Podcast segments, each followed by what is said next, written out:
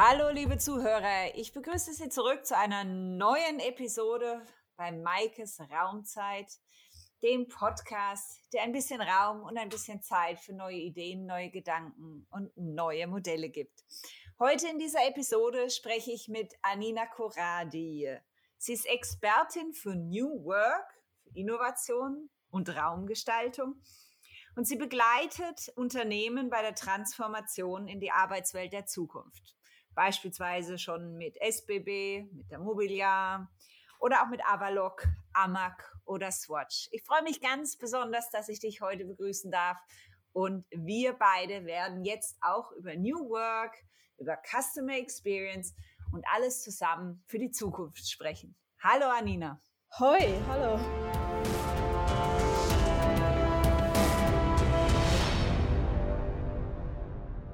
Anina, an dich die erste Frage, natürlich, mit der meine Podcasts immer starten. Kannst du dich den Zuhörern mal ein bisschen in ein, zwei Sätzen vorstellen, bitte? Mhm. Also ich freue mich sehr, dass ich da darf dabei sein dass wir den Raum haben, um eben über das spannende Thema New Work zu reden. Ich befasse mich persönlich seit circa zehn Jahren damit.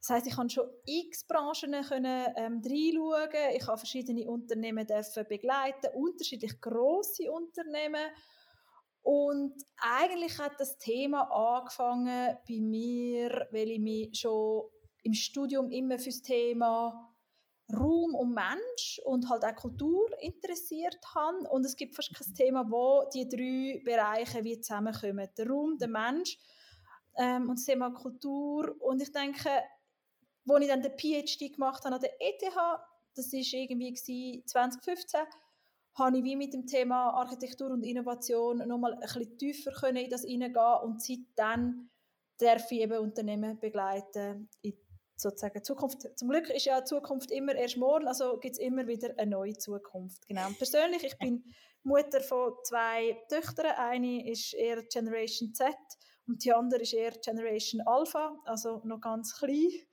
Ähm, und bin gerne in der Natur. Ich bewege mich extrem gerne. Ja, das ist ganz ein wichtiger Teil Be Bewegung und aber auch Begegnung mit neuen Menschen. Darum freue ich mich da mitzumachen. Ich würde gerne mit in das Thema einsteigen mit dir und äh, von dir mal deine Definition und oder auch Auslegung von New Work hören. Genau, also ich denke, wenn man ganz hart am Ursprung von New Work bleibt, dann gehen wir zurück etwa in die 70er Jahre und äh, basierend auf der These von Friedhof Bergmann, das ist ein Professor gewesen, damals in der Nähe von Detroit, haben wir eigentlich wie äh, ein sehr arbeitspsychologisches Element New Work zugeordnet. Das bedeutet, es war wie gehe ich mit meiner Lebenszeit um? Im Grundsatz, also die Frage ist im Zentrum gestanden von New Work. Wie kann ich für Lohn arbeiten? Wie kann ich mich weiterentwickeln, explorativ etwas entdecken, auch in mir selber? Und wie kann ich mich gleichzeitig eben auch noch im Leben ähm, mit Selbstversorgung oder weiteren Elementen auch ein Stück weit stützen. Also, dass man wie ein Lebenskonstrukt hat, auf diesen drei Pfeiler, Lohnarbeit, Experimentieren und Selbstversorgung. Dazu als New Work. Natürlich dürfen wir das heute auch in einen neuen Kontext bringen. Und am Anfang habe ich nicht gesagt, als ich mich vorgestellt habe, dass ich Unternehmerin bin und eine Firma habe. Und ich glaube, ich helfe wirklich, dass auch New Work, der Begriff in der heutigen Zeit, dem heutigen Zeitgeist entspricht und in Unternehmen oder eben auch bei Individuen Anklang findet. Und ich würde sagen, heute bedeutet es für mich sicher noch zum einen, was ist die Frage, was will ich wirklich machen, äh, Sinnhaftigkeit in meinem Alltag, in meinem Leben, aber eben auch zum anderen neue Arbeits- und Lebensmodelle entwickeln mit Firmen. Das ist für mich heute New Work. Was ist dein, ich sag mal, Status quo? Wo stehen wir heute? Was sind so die vorgängigen Arbeitsmodelle und Welten, in denen wir uns bewegen? Und mhm. wohin wollen wir denn dann in der Zukunft? Ja, das ist das Gemeine. Auch am Wort New Work ist eigentlich das Gemeine, dass das neu drin ist. Das heißt, es müsste ja immer ein New, New, New, New, New Work geben. äh, von dem her, es ist eigentlich, der Prozess an sich steht im Zentrum. Das heißt, es ist nie ein Endziel, das man ähm, anstrebt, oder? Und ich denke, das ist sicher ein Trend heute, dass man ergebnisoffener wird, weil man weiß, durch das entsteht Innovation im Unternehmen. Wenn wir auch sozusagen Türen vom Unternehmen öffnet, mehr Kooperationen machen, sei das in der Branche oder mit Branchenfremden, schaffen wir Raum für Innovation. Wir schaffen aber auch mit Architekturkonzepten mit neuen Raum für Begegnung, Begegnung zwischen Mitarbeitern oder Kunden, Begegnungswelten, wo eigentlich, man sagt ihnen jetzt auch Social Anchors, Menschen wie auch eine Anbindung gibt, eine Identität, nicht zuletzt auch ein Erlebnis. Das ist auch ein extremer Trend, oder? Und äh, ich denke, das ist schon auch im Kontext von New Work hat das eine Berechtigung. Was auch noch kommt, ist natürlich all die hybriden Arbeitsformen, Arbeitswelten, das ist ein riesen Trend. Teamautonomie, dass man ein neues Leadership-Modell entwickelt, dass man sagt, wir führen vielleicht anders, nicht der führt, der am längsten dabei ist oder der grösste, grösste Fachexperte ist, sondern einer, der wirklich gut kann führen kann das kann, das kann wirklich äh, ein spezifisches Thema auch sein. Also ich denke, das sind so im Moment so ein bisschen, ähm, Trends, die wir, wo wir haben. Natürlich steht der Markt zu 80 Prozent nicht an dieser Position, weil äh, ich glaube schon, dass viele Unternehmen aus einer eher konventionellen oder so ein klassischen Welt die den Weg ja suchen. Aber es ist auch wichtig, dass wir nicht zu feste Perspektiven einnehmen, sondern sagen, alles hat eine Berechtigung. Also ich denke, wie so ja, man muss sich selber überprüfen, wie fest wenn wir mit bestehenden Mustern brechen und wie fest wenn wir unseren Pfad beibehalten. Das ist eigentlich die Kernfrage.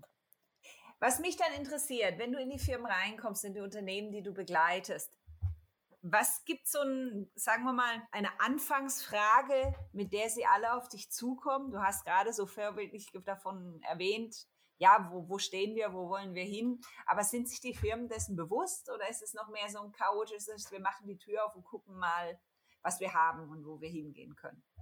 Es ist vieles nicht immer ganz so präsent, aber ich kann das nicht so ganz einschätzen. Wichtig ist einfach, dass man einfach eine saubere sozusagen Ist-Analyse probiert zu machen, wo stehen wir heute und auch in dem Sinn eine saubere super Zukunftsbild versucht zu zeichnen und dann zwischen dem ist und dem Ziel, wo man her, das, das Delta, der Weg dazwischen, einfach, der ist nie ganz klar.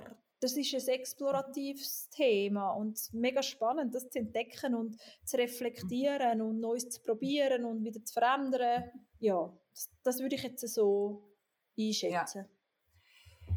Du hast vorhin davon gesprochen, dass es auch wichtig ist, zum Beispiel eben Zonen für Begegnungen und ja, für den Austausch dann damit zuzulassen. Inwieweit ist das deiner Meinung nach wichtig, dass wir dem heute mehr Rechnung tragen und mehr vielleicht Unternehmen und dann auch in der, in der Welt, wie wir unseren Raum nutzen bei der Arbeit, einfließen mhm. lassen?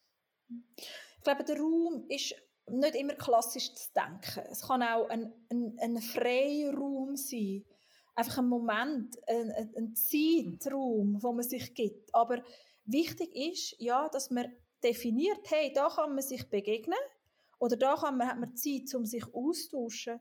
Weil ich glaube, über die Verhältnisse, die wir schaffen, steuert man eben auch sehr fest Verhalten. Und wenn man halt nichts vorgibt, ist der mhm. Spielplatz endlos und man verliert sich in dem. Ein cooles Beispiel. Also, ähm, in Wallis gibt es einen Stammtisch, wenn man zusammen den ganzen Tag auf dem Feld sozusagen geschafft hat, trifft man sich am Abend zum Abusitz, also im Abend zusammensitzen. Und der Abusitz hat mhm. ein Ritual und das ist an einem spezifischen Ort findet er statt und hat einen spezifischen Ablauf. Das heißt, zuerst redet man miteinander und kann sich auch ganz ehrlich mal die Meinung sagen, kann sich austauschen, reflektieren und nachher spielt man miteinander.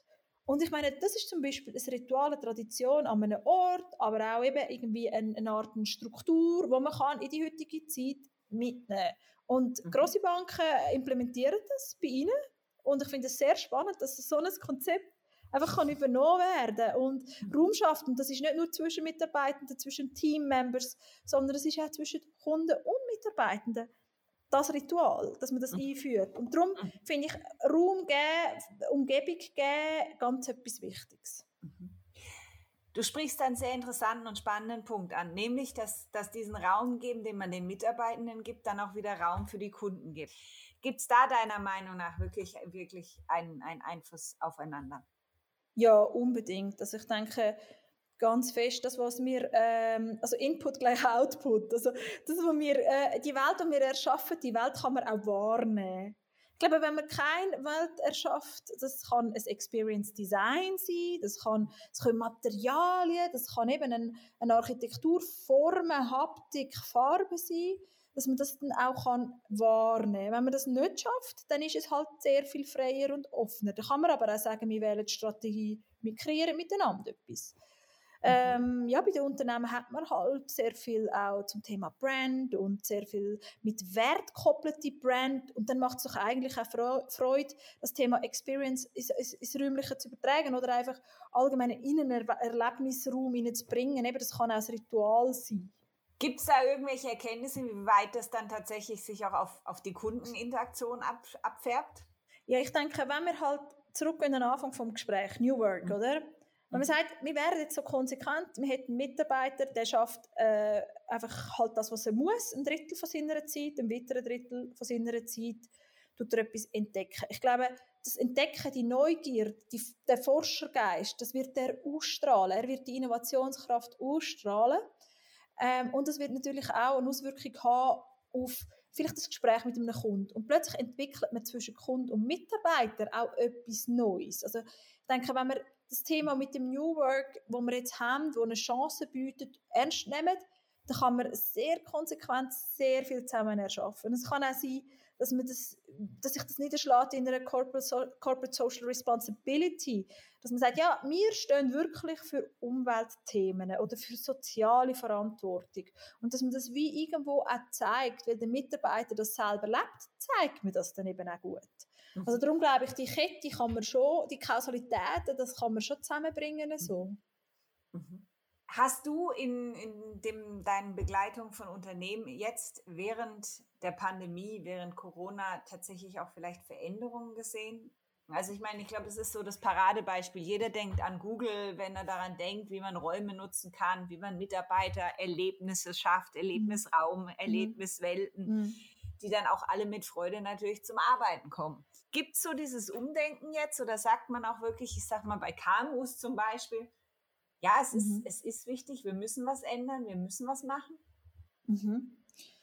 Auf jeden Fall. Ich denke nur schon durch die Öffnung an sich, dass man eben wie sagt, wir haben nicht mehr die klassischen Arbeitsformen. Man kann von verschiedenen Orten, von verschiedenen Zeiten aus synchron, asynchron miteinander zusammenarbeiten bietet natürlich an, dass man halt mit ganz vielen verschiedenen Menschen, die vielleicht nicht nur halt in der nächsten Umgebung wohnen, kann zusammenarbeiten. Also das heisst, man öffnet sich halt dort sicher mal, dass man mit ganz viel mehr Menschen potenziell zusammenarbeiten kann und auch so ganz viel mehr Kunden potenziell kann abholen weil man hat nicht mehr die geografischen, klassisch geografischen Barrieren oder eben auch, wenn man reinzoomt im Büro, die Bürotür, wo man dann hinter sich zumacht und dort das im Arbeitsplatz sitzt, sondern man hat zusammen eine digitale, eine analoge und eine hybride Arbeitslandschaft, die man gestaltet miteinander. Natürlich erfordert das natürlich Begleitung. Also ich denke, das ist das Richtige, wenn ein KMU mal etwas macht, einen Schritt in die Richtung und dann noch etwas Zweites. Aber ich sehe ganz viele Unternehmen, die den Weg gehen und auch klassische Verwaltungen machen das, sagen, hey, komm, wir lozieren mal alle die einzelnen Abteilungen, Bereiche, Verwaltungsämter zusammen. Und es ist, als würden irgendwie sieben KMUs miteinander dann nachher die gleiche Fläche haben. Oder, mm. oder auch, dass man überlegt, ja, welche Synergien kann man miteinander nutzen, dass man die und die Tools teilt oder dass man halt on demand auch gewisse Flächen nutzt, wenn man sie braucht und sonst halt nicht. Also das ist das ist sehr viel am Experimente also im Experimentellen am Ausprobieren und das nehme ich sehr wahr, auch in der KMU-Landschaft, ich finde es auch spannend, dass Mitarbeiter freier sind, dass sie sogar können von Madeira, von, von Helsinki und von Costa Rica aus zusammenarbeiten und sich dann gleich immer wieder treffen in der Schweiz. Mhm. Natürlich gibt es auch immer noch halt die ganz klassische in dem Sinn Welt, wo, wo es eben auch braucht, dass man sagt, hey, am Mittwoch treffen wir uns immer im Office. Dass man miteinander aushandelt und dass man das einfach auch bespricht. Das, das glaube ich, ist der richtige Weg. Mhm. Mhm. Du hast gerade gesagt, also dieses Hybride, ist das der Weg der Zukunft dann? Ich denke das schon, eben Mischformen. Das, mhm. das ist sicher der Zustand. Und ich glaube eben auch in, in der klassischen äh, Business Development Welt, man macht Mischformen, man probiert neue Business Modelle Modell aus, eben das On-Demand oder Sharing Economy. Man, man hat natürlich mit dem Hybriden ganz klar in der Arbeitsstruktur, im Arbeitsalltag so viel Vorteile. Man kann auch mit Kunden digital zusammenarbeiten. Was halt immer am Anfang steht, ist ein Findungsprozess. Und der ist äh, der empfiehlt man halt, und das weiß man aus der Studie, aus der Forschung, und an dem habe ich auch selber geforscht in der ETH, die Sozialisierung am Anfang, dass man eine gleiche Sprache entwickelt, ein gleiches Verständnis hinter der Sprache, also Semantik und auch eine gleiche, ähnliche Praxis, wie tut man etwas umsetzen, testen, probieren, äh, ähnliche halt dort eine Struktur entwickelt, dass man gewisse Effizienz aufrechterhalten kann. Ich glaube, wenn man mal in dem Sinn miteinander sozialisiert ist, dann schauen wir doch eigentlich auf die Arbeit und nicht mehr wo ist die, ist die Hybrid oder nicht, sondern was wollen wir miteinander kreieren, was für eine Welt wollen wir für mhm. unsere Kunden erschaffen, wie, welche Werte wollen wir ausstrahlen unseren Kunden, dann ist man eigentlich in wirklich interessante Fragestellungen. Aber umso besser, je mehr Tools man kann beiziehen kann, um das zu machen, desto besser, denke ich mhm. mir. Also ich sehe jetzt überhaupt keinen Grund, wieso man sich nicht sollte dort auch austoben. Man kann mit Miro, mit digitalen Interface, mit einem Kunden das Brainstorming machen. Wieso mhm. nicht? Ich meine, das ist einfach, das Wichtigste ist, welche Arbeit will man machen miteinander, dass man das im Zentrum stellt und dass man eine Vertrauensbasis hat. Mhm, mh. Also du sprichst diesen Findungsprozess an. Findungsprozess heißt für die Mitarbeitenden in einem Unternehmen. Du hast aber auch eingangs von einem, von einem, einem Ist-Zustand im Unternehmen gesprochen. Mhm. Geht es Hand in Hand oder was heißt das, dieser, dieser Zustand? Wo sind wir? Was wollen wir? Wo wollen wir hin? Das ist wirklich am Anfang schon nicht ganz so einfach. Also man muss sich vorstellen, es ist wie so ein Haarknäuel. Man kommt gar nicht raus, man kann noch kein Muster erkennen. Aber ich glaube, über den Dialog, partizipativ mit Mitarbeitern, über Verständnisgespräche mit auch Kunden, über Wissen generieren, und Umfragen und vor allem eben auch informell beobachten, schauen, aufmerksam sein, kann man sich ein klareres Bild auch erschaffen. Und es Natürlich ist es nie aus einer Perspektive, aus einem Blick von einem Menschen aus zu erschaffen, sondern das, ist, das muss eine Gruppe sein. Und wenn man dann sagt, ja, das, das, das sind vielleicht sieben Menschen, die sich mit dem auseinandersetzen, eine Projektgruppe, die das irgendwo durch dann einmal kann spiegeln, das Bild, ein möglichst reales Bild von dieser Unternehmung, dann kann man schon sagen, ja, man weiß, wo man steht im Moment. Und man weiß zum Beispiel, dass das immer, dass zum Beispiel, äh, ja, ich weiß doch auch nicht, eine Kompetenzentwicklung als erstes wichtig ist oder dass eine ähm, Architekturanpassung als nächstes wichtig ist. Das, glaube ich, kann man dann schon so äh, festlegen. Oder dass man irgendwie die erste die Organisationsstruktur schaffen will und die wird verändern, bevor man in die Infrastruktur geht. Oder dass man mhm. Identität erzeugen zuerst. Also ich denke, mhm. das sieht man dann schon relativ schnell, wenn man einfach einmal auch beobachtet, nicht vorgenommen versucht, vielleicht auch mit externen, sich mal ein Bild zu machen, wo man steht. Mhm. Mhm. Und ich habe sehr viele Unternehmen, wo die, so einen komplexen Prozess ja eben möchten, äh, eine Transformation, oder das ist ja nicht Prozess, der dann abgeschlossen ist, aber einfach anstoßen. Mhm. Und ich glaube, am Anfang den Haarknäuel einfach mal auseinanderzubeindeln, Muster zu erkennen, das braucht am meisten Nerven und die Spannung auszuhalten ist am schwierigsten. Aber eben auch, wichtig, bevor man einfach sagt, ja, das wollen wir jetzt auch, wir wollen jetzt eben auch Google, weil das ist ja dann nicht die Lösung. Google ist ja dann nicht die Firma, sondern die ewige Firma möchte ihre Welt weiterentwickeln. Mhm. Ja. Mhm. Gibt es da sowas wie, wie eine Überwindungsangst oder braucht man da einen gewissen Anstoßen? Hast du das schon gesehen bei Unternehmen, sich den Mut zu fassen, tatsächlich auch zu sagen, jetzt gucken wir uns mal an, wo stehen wir und wo wollen wir hin? Mhm. Unbedingt. Und was hilft, ist, das zu überwinden, finde ich, ist Praxisbeispiel. Eben zu schauen, was macht jetzt ähm, ein Credit Suisse oder was macht jetzt ein Flughafen AG oder wie macht eine kleine Informatikbude oder wie macht, und ich glaube, wenn man sich Praxisbeispiel anschaut und das auch abgleicht mit theoretischen Inputs von der Wissenschaftsseite, dann kommt man eben eine Art eine Sicherheit über und kann sagen, äh, das ist jetzt die nächste Linie. Klar, ich finde es auch immer schön, wenn man starke Visionen einfach mal den Mut hat zu haben und die ausstrahlt. Ich denke oft, der Patagonia ist jetzt auch das Schweizer Beispiel, aber ich meine, angefangen hat es damit, dass es eigentlich halt ein Hersteller war von, von Klettergear, von Equipment äh, im Kletterbereich Und, und der hat eigentlich auch wollen, der, der, der Gründer selber klettern und hat dann gefunden, hey, ich lasse auch meine Mitarbeiter klettern. Oder eben, damals sein Satz war, hey, wir wollen unsere Mitarbeiter einfach auch surfen gehen lassen. Weil das ist, die sind in Kalifornien. Aber ich fände es mega spannend, auch mehr so, so klare Statements zu hören, äh, mhm. bei Unternehmen und den Mut zu haben, weil das ist attraktiv. Das, da will mhm. jeder dabei sein. Jeder will auch surfen und ein Teil von dieser Familie, die zusammen aber gleichzeitig auch noch das beste Kletterequipment macht auf der Welt. Also, mhm. das denke ich, das ist die Kraft. Mhm. Mhm.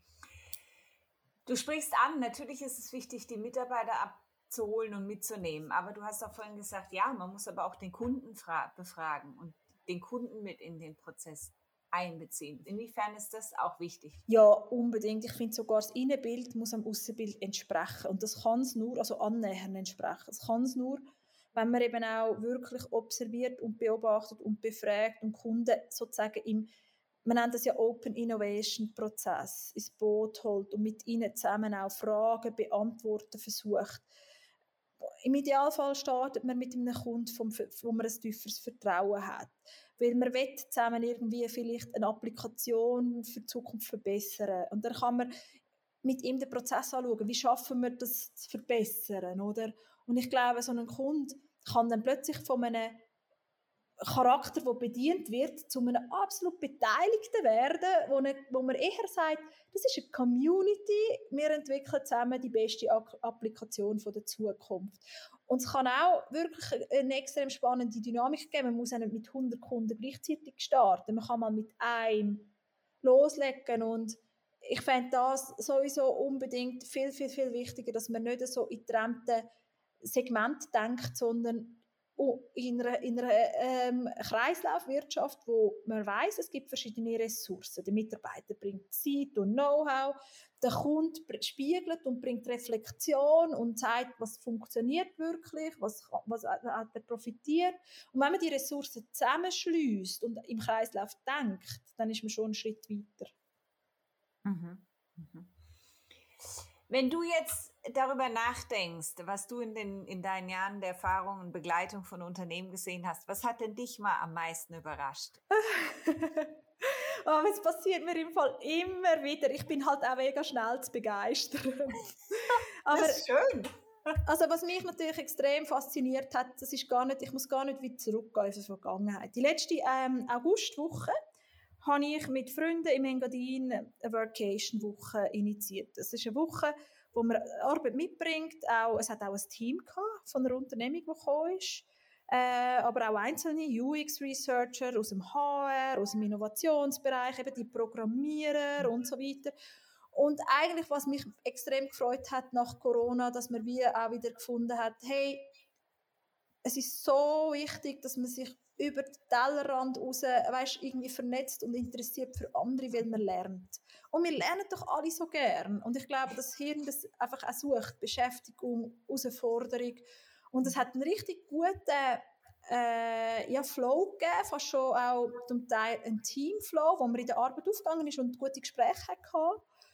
Und es ist vielleicht auch gar nicht so relevant gewesen, ob man so viel Arbeit kann machen kann, wie man sonst könnte machen, vielleicht an einem klassischen Büroarbeitstag, aber es ist einfach so viel Energie da gewesen und es ist extrem etwas Faszinierendes und eben, weil man sich wieder mal nach so langer Corona-Lockdown-Zeit hat können sehen und es ist auch ein bisschen eine internationale Community gewesen, das hat natürlich auch noch sehr Freude gemacht andere Kulturen, mhm. andere Denkweisen und Perspektiven. Das hat mich extrem begeistert. Mhm. Aber ich könnte jetzt auch ein Beispiel erzählen.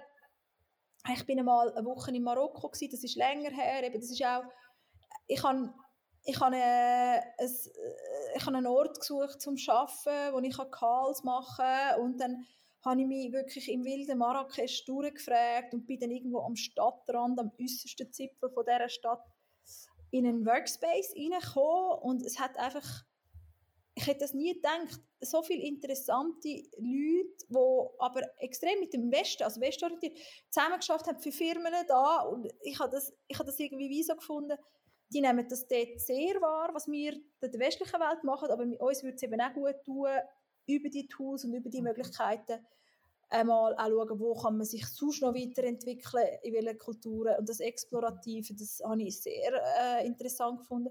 Dann habe ich es aber auch spannend gefunden, wenn, jetzt, wenn man jetzt irgendwo eine konventionelle Firma trifft und, und sie sind so bereit, um einfach äh, progressiver zu werden, um Leute remote zu arbeiten äh, um das Layout, die Architektur zu verändern. Das finde ich einmal sehr mutig. Also, ich mhm. glaube, das ist, das ist schon toll. Und ja, natürlich, klar, ich finde es ich find's schön, wenn man aus verschiedenen Welten Sachen zusammenbringt. Wenn, wenn Kunden zum Beispiel nicht irgendwo in einem Besprechungsräumchen eingebucht sind und dann direkt hinter den Mauern verschwinden, sondern im Herz vom Unternehmen können sie und auch alles sehen, die Transparenz und das fasziniert mich auch immer. Mhm. Ja. Mhm.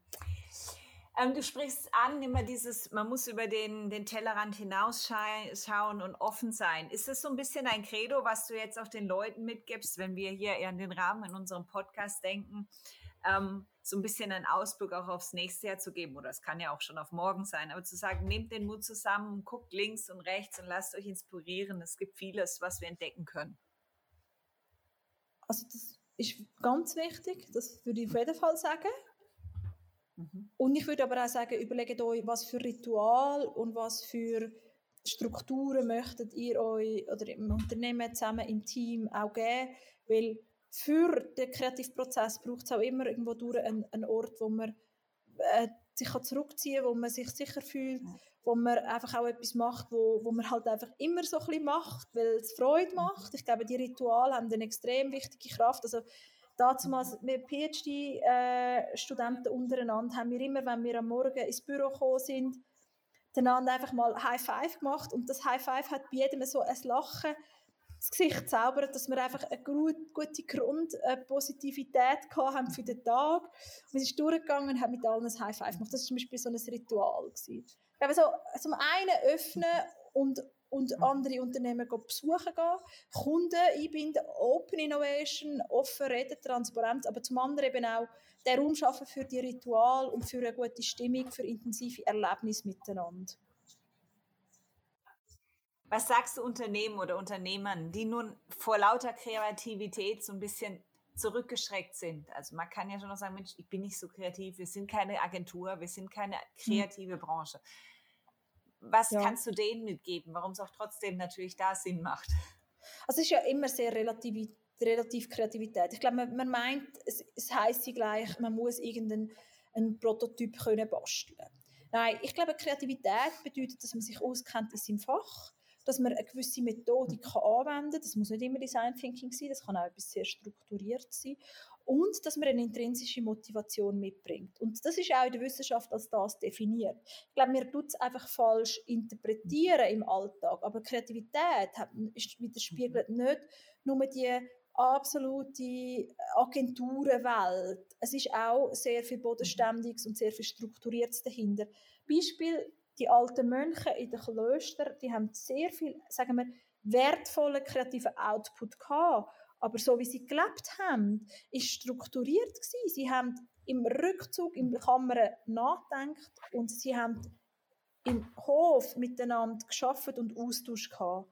Und diese mhm. Elemente geschickt miteinander verbinden, das ist eigentlich die Basis von, einfach, sagen wir, einem nachhaltig erfolgreichen, also dass man als Unternehmen nachhaltig und am Markt kann erfolgreich sein. Ich glaube, das, das, das würde ich sagen.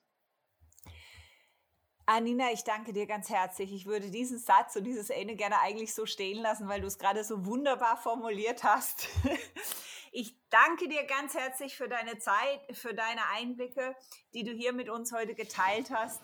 Und ja, ich denke auch, wir können alle damit recht mutig und doch auch ganz gelassen aus unseren Unternehmen heraus, unseren Strukturen heraus in die Zukunft blicken und die Arbeitswelt der Zukunft alle mitgestalten auf unserem Weg. Ich danke dir ganz herzlich, Janina. Ja, Maike, ich danke dir auch. Also ich finde es extrem spannend, das Gespräch. Es ist so schön, wenn man mal einfach kann, sich eine halbe Stunde nehmen und es hat mir auch wieder ganz viele neue Ideen und Ansätze gegeben. Merci vielmals für das Gespräch.